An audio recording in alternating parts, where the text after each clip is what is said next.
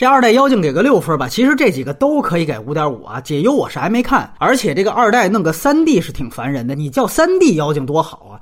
但是如果说都给五点五，那实在就没什么参考价值，只能说二代是这几个片子里面整体观感最流畅的。拖沓感这个很重要，拖沓感是这波电影里面最少的。它最大优点，角色和明星倒都还挺匹配，这是这两年刘亦菲演的最合适的一个角色了。真的，这个没有讽刺啊，真的比她演的那些烂片，包括什么《烽火芳菲》都要顺眼，念起来还顺嘴。你跟我读《烽火芳菲》啊，《烽火芳菲》。其实这片受众和《前任三》是一样的，都是直男。前面是各种软色情元素，一会儿又狐狸精了，一会儿又制服诱惑海天盛宴了，一会儿又是蝴蝶仙扮女秘书了，有种。当年我看惊世骇俗的 B 级片女生宿舍的感觉，最主要冯绍峰和小白脸的角色也难得匹配。哎，他现实中不就是一适合行婚配对，二适合富婆包养的那类人吗？其实前半段他相亲和被追债的戏份啊，和后边围绕刘亦菲的主线是没什么关系的。但是他加这么一段，对大家带入这个人物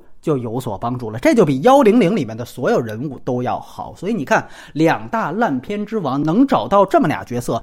太不容易了，而且中间还有一场画皮八的戏中戏，我觉得拍的还算挺有意思。这基本上算是一种我是路人甲式的自嘲。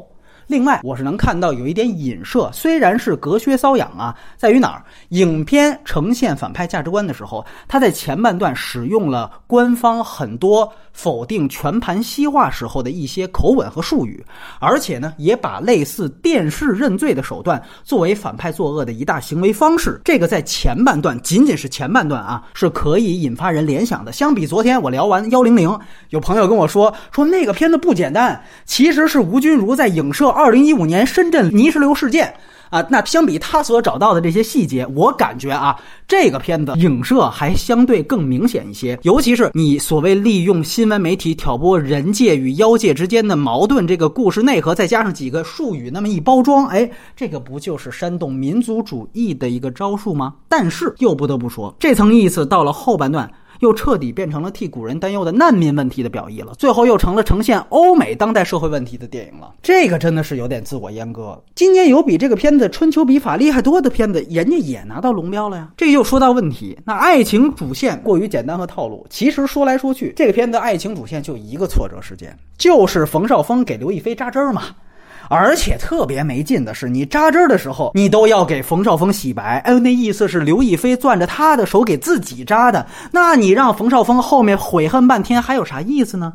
你看周星驰虐心的爱情段落，他伤女主角是真伤啊！拍片啊，要老想着保护明星人设，老想着说给自己照主角光环，那你是一辈子都成不了角儿，你永远都是个流量小生。你电影主创也是这种关键情节，不能让明星经济的意见牵着鼻子走。你施瓦辛格当年还去演反派呢，对不对？你这有什么不能黑化的？另外就是抄袭黑人的奇幻加科幻的设定，可以说是一塌糊涂吧。有了清洗记忆的飞虫，结果反派还以哎这里人多啊不好行动为借口，在画皮吧那场戏根本不出手，你这不是搞笑的吗？另外你开头说什么签证啊，什么妖界呀，那么妖界到底是怎样的存在？你这个没说清楚。啊，因为人家黑衣人里边管理局管的是外星人，所以那海关是地球和外星之间的海关，这个很明确的，对不对？那你这个妖界到底是阴曹地府啊，还是说是那种天上一天地下一年的那种仙界？你得拍出来，他没有。这个片子在世界观设定上，它其实犯了一个国产片的通病吧，就是奇幻科幻混搭，你自己没闹清楚，这其实是俩类型，你不能往一块儿放。你妖精片这是奇幻。